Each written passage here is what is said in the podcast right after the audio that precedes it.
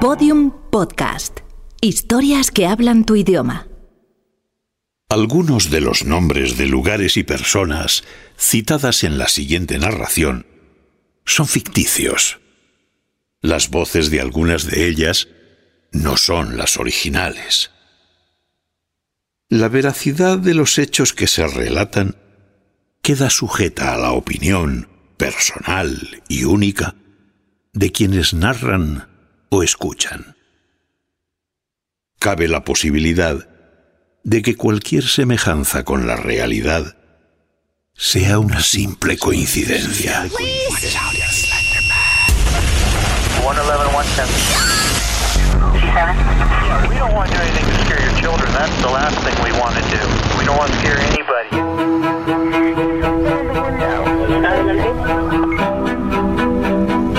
Don't want to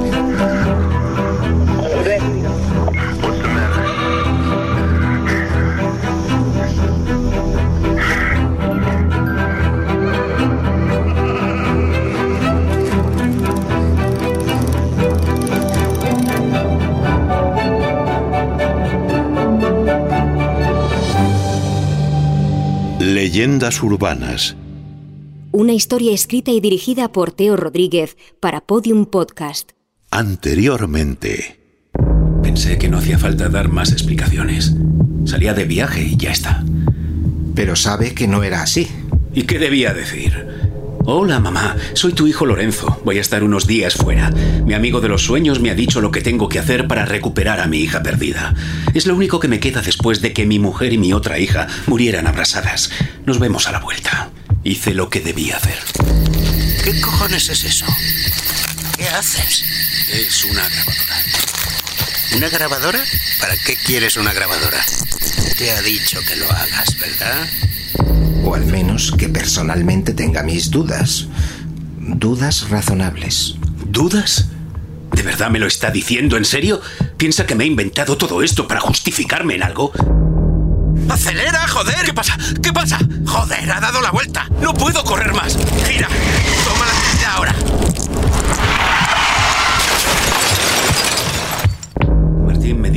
Haríamos una visita a una mujer. Yo estaba tan nervioso que le pedí parar. Por eso solo puedo hacer una cosa. Llorar.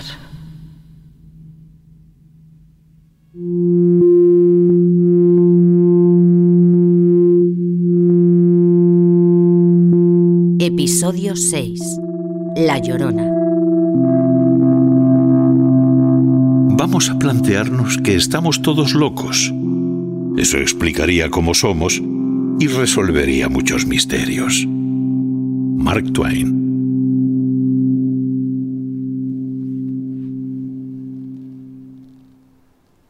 Y a esa mujer a la que fueron a ver no la conocía. No. ¿Había oído hablar de ella? No. ¿Y conocía el motivo por el que iba a encontrarse con ella? ¿Sabe lo que ocurre? Dígame. Con tanta pregunta hace que me sienta como un criminal. Se supone que esto es un lugar en el que me tienen que ayudar. Y así es.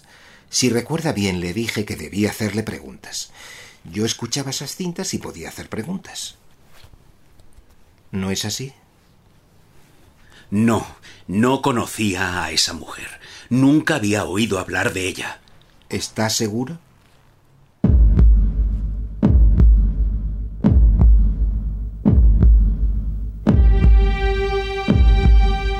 Copérnico García.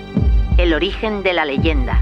Cuando hablamos de apariciones fantasmales, apariciones que ocurren en lugares abiertos, es la Llorona, la conocida aparición de la Llorona que inicialmente se hace popular en México a partir del siglo XVI y que después paulatinamente ha ido pasando de país en país y escuchándose en diferentes lugares. Hablamos de una mujer lánguida, una mujer vestida de blanco nuevamente, con un velo que cubre toda su, todo su rostro, que parecía pues eh, llorar desconsoladamente, que paraba, allí daba un grito desconsolada y seguía avanzando hasta un lago que en aquel momento pues eh, casi llegaba diríamos a, las propias casas.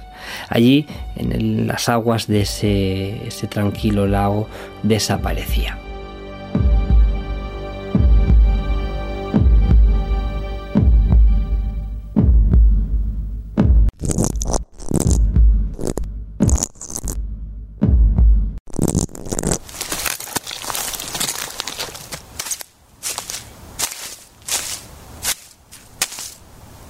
pienses en ello. O mejor, no pienses en nada. ¿A dónde vamos? ¿Él no te lo ha dicho? No. Dirás tú, yo me quedo aquí. Pero... No me necesitas. Además, yo no necesito verla. Así que aquí te espero. No quiero mojarme. Vamos, ¿a qué estás esperando?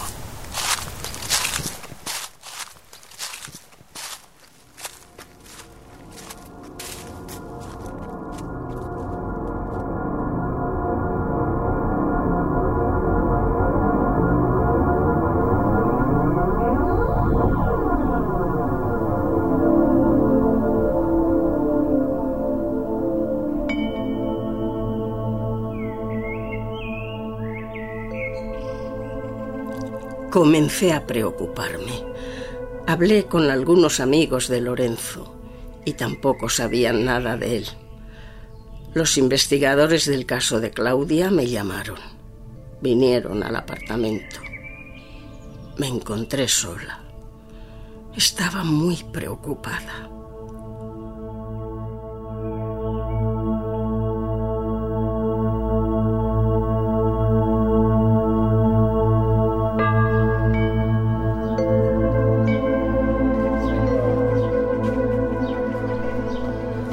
Antes de que Lorenzo cambiara de casa, solíamos venir mucho a este parque con las niñas. Es un parque al que nosotros también solíamos venir de pequeños. A veces veníamos los tres.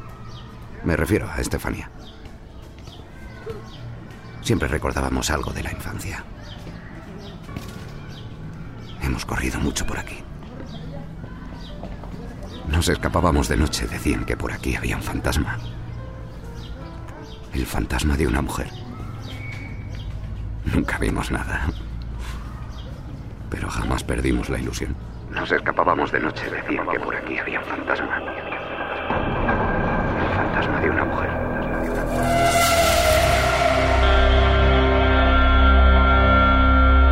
El fantasma de una mujer. El fantasma de una mujer.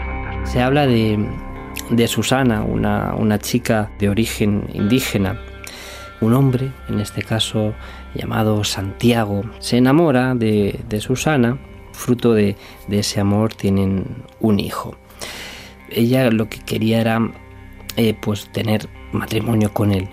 Él quería a alguien que, fuera de raza eh, española, por así decirlo. ¿no? Ella le, bueno, le traza algún tipo de, de trampa y cuando esta está a la altura de Santiago, estando ella dolorida, ella decide acabar con la vida de Santiago dándole una sola puñalada por la espalda y acabando así con su vida. Era tal la rabia que tenía de haber, diríamos, haber estado enamorada de Santiago, que incluso dice la historia o este cuento popular, que ella acaba también con la vida de su pequeño, del hijo. Posteriormente, mm, y recapacitando sobre sus actos, ella se suicida con el mismo cuchillo que había acabado con, con las dos vidas de esas dos personas que tanto quería.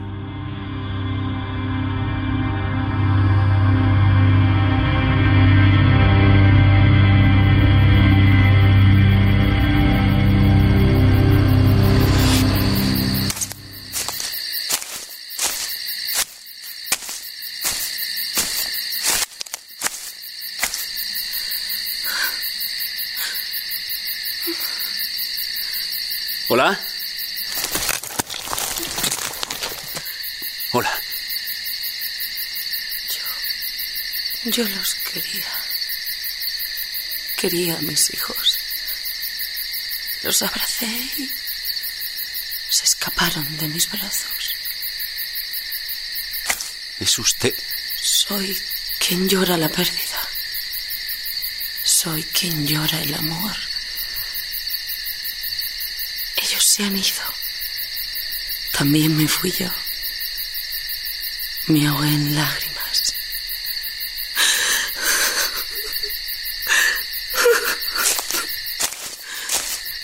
Señora, yo estoy aquí porque...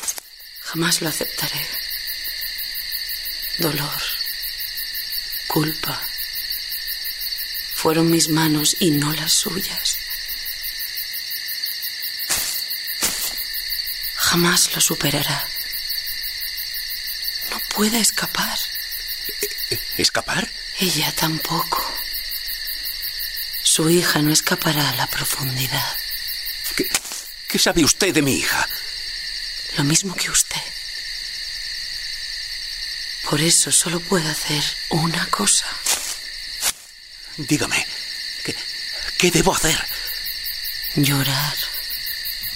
Dígame, dígame qué sabe de mi hija. Lárguese.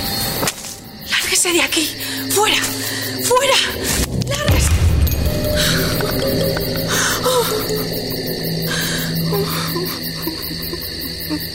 Pues bien, la historia dice que esta chica se aparece en ciertos lugares llorando y arrepentida por haber acabado con la vida de su bebé, sobre todo por la vida de su bebé que, que no tenía ninguna culpa y ella llora esa pena.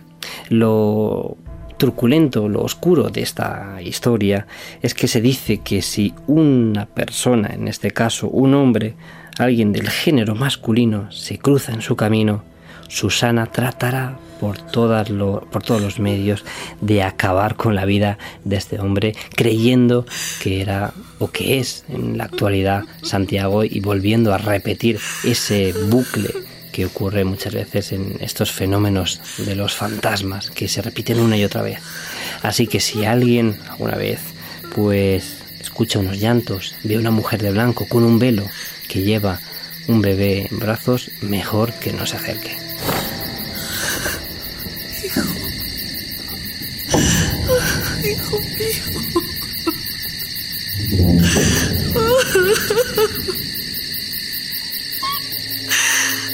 Hijo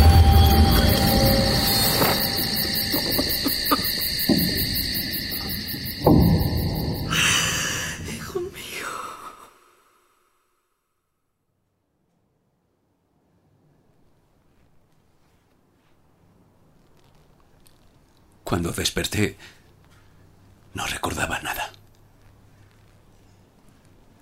¿Recordaba el lugar? No estoy seguro. Había agua. Intuía pequeñas figuras de... T- Todo es- estaba lleno de... de- Había muñecos. M- muñecas por todos lados. ¿Muñecas? Pero no me llamaron la atención. Estaba centrado en lo que me decía aquella mujer. ¿Lo que me ha dicho es lo que recuerda? No recuerdo haberlo vivido. Lo que recuerdo es lo que escuché en la grabación. ¿Y qué opina de la grabación? ¿Qué es lo que pasó? Pero si ni tan siquiera recuerda el lugar. Insinúa. Solo quiero saber si realmente cree que es lo que pasó. Joder, no lo ha escuchado.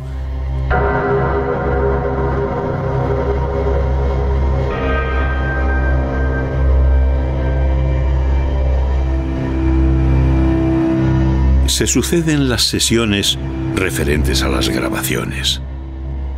Lorenzo apenas recuerda el momento en el que fueron realizadas, pero afirma con rotundidad que él estuvo en los lugares y con las personas que aparecen en ellas.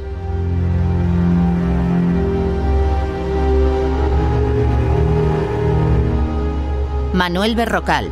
Cuando tu cerebro, por un proceso directamente más o menos dirigido, tú puedes crear dentro de tu imaginación todos los mundos que quieras. El problema es cuando eso se escapa de tu control. Si tú en un momento determinado necesitas predecir, y lo digo en el absoluto, o prever qué va a pasar, tú en tu cerebro reproduces casi casi los pasos a seguir hasta que te llevan a llevar a esa situación. Eso es una capacidad que el ser humano tiene, que generalmente no se acepta en la mayoría de los animales porque nosotros tenemos una concepción del tiempo, con lo cual va a hacer que eh, todas estas personas, cuando le rompes esa sensación de tiempo, se crean desubicadas. Hablamos de casos extremos. Esa persona tendría que pasar por una etapa de readaptación. Entonces, mientras eso no lo entendamos, claro, todo nos parecerá, no, es que hablan solos, es que no sé qué, no sé cuántos. Partamos del punto de si situación extrema han dejado de ser personas. Entonces, ¿cómo lo viven? Como un desastre, claro.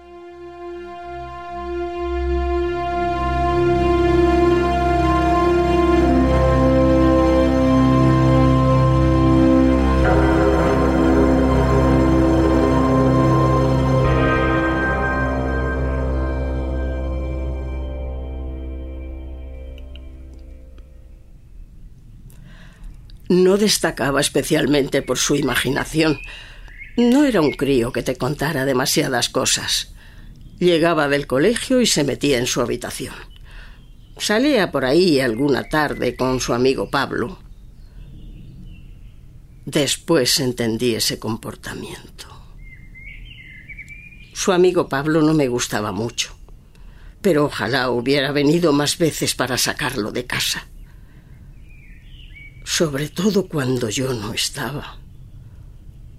Y sí, su padre.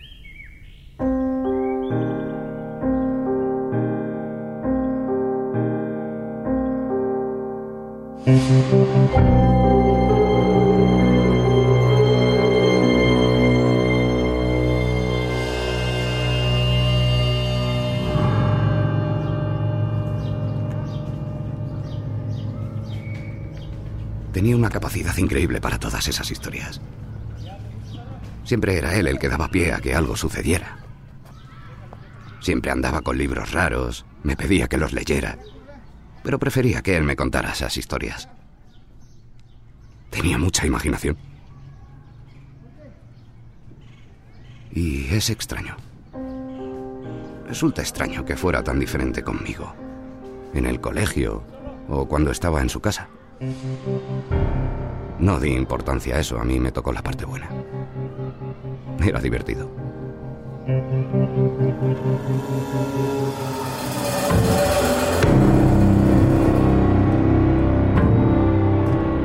La mayoría del tiempo no me divierto mucho. El resto del tiempo no proporciono ninguna diversión a los demás. La frase no es mía, tampoco de Lorenzo o de su amigo de la infancia. Se divirtiera o no, lo que es seguro es que en la niñez Lorenzo tenía dos caras. Puede que alguna más.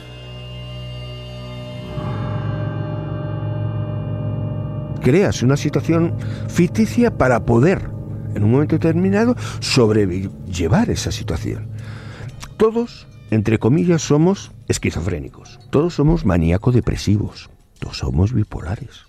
¿Por qué? Porque es que ese es el sistema.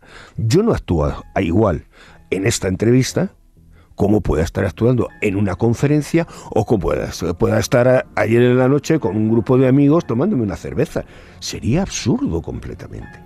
¿Por qué? Porque no sé, somos animales sociales y nos adaptamos totalmente a nuestro entorno y respondemos en función, en parte, de lo que nosotros consideramos que necesita el entorno y en parte lo que el, el entorno nos pide.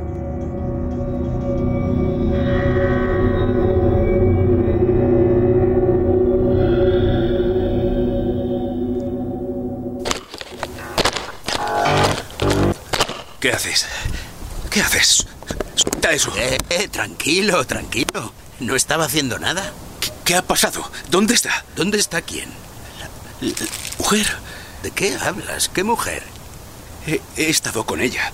Ella me ha hablado de mi hija. Ella estaba en... Aquí no hay ninguna mujer. Después de que nos persiguieran esos pirados, paramos y te quedaste dormido. Me mandaste con ella. Tú no querías mojarte. ¿Pero qué cojones estás diciendo? No has salido del coche.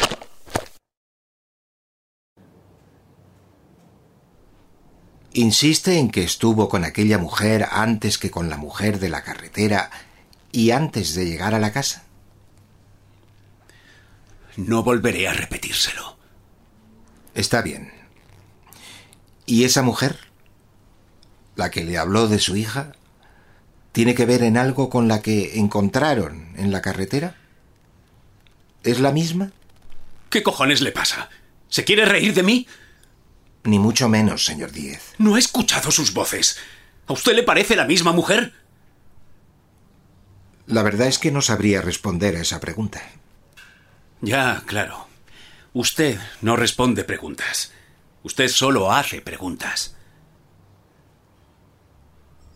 ¿Y a esa mujer a la que fueron a ver no la conocía?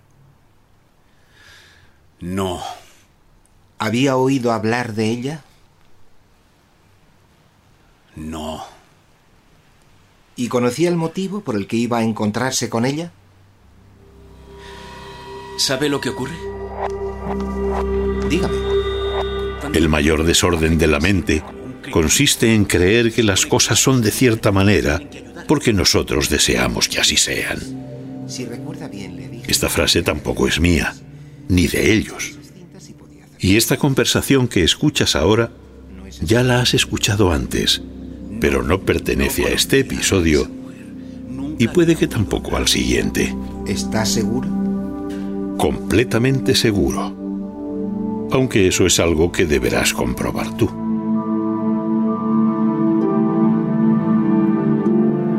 Todos los episodios y contenidos adicionales en podiumpodcast.com y en nuestra aplicación ya disponible en iOS y Android.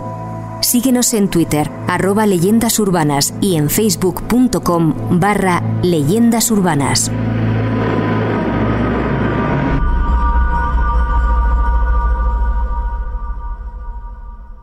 ¿Crees que me iría sin decir quiénes son los propietarios de esas citas? Esta es de Woody Allen.